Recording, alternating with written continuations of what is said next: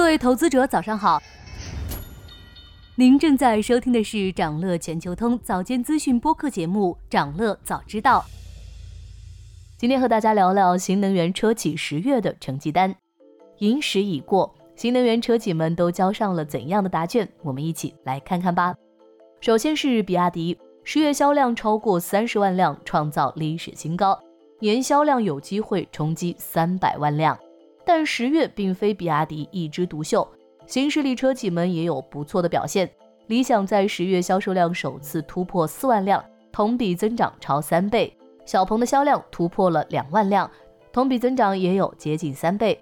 未来此次销量和同比增速都逊于老对手，销量一点六万辆，同比增长近百分之六十。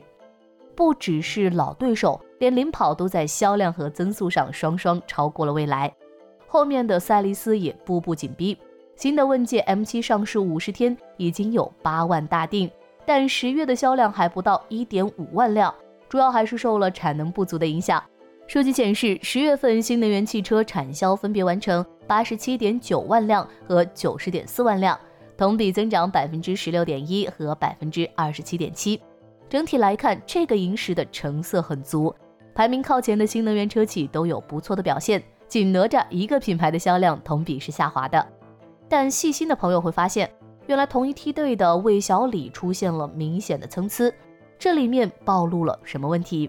先说理想，理想目前的毛利率百分之二十一点八，还超过了特斯拉，目前在魏小李中盈利能力也是居首位的。理想卖的是增程式汽车，这种车型缓解了里程和充电的焦虑，所以今年大卖，但它终归是过渡产品。投资者目前对理想的顾虑集中在产能和纯电车的短板上。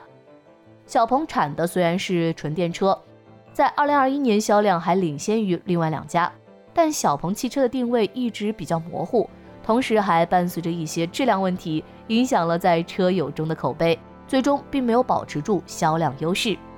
和小鹏比起来，蔚来选择的路更难走一些。未来和其他电车品牌不同，专注于高端电车市场，用户至上的态度让未来的用户生态成为壁垒。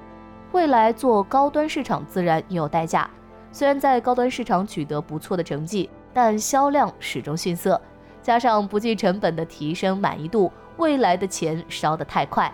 今年上半年，未来的净亏损达到一百零九亿元。不过，未来将在十一月完成百分之十至百分之二十裁员计划。精简业务对未来而言反而是好事，销量赶超未来的领跑也没有想象中的那么风光。领跑的车型大多处于价格战最激烈的区间，降价换销量，资金压力降低，但损伤了品牌力。不过，获得全球第四大汽车集团 Stellantis 十五亿欧元的投资，也让领跑缓了口气。银石的火热过后，车企的压力反而更大。传统淡季叠加年底促销压力，使得车市价格战重燃。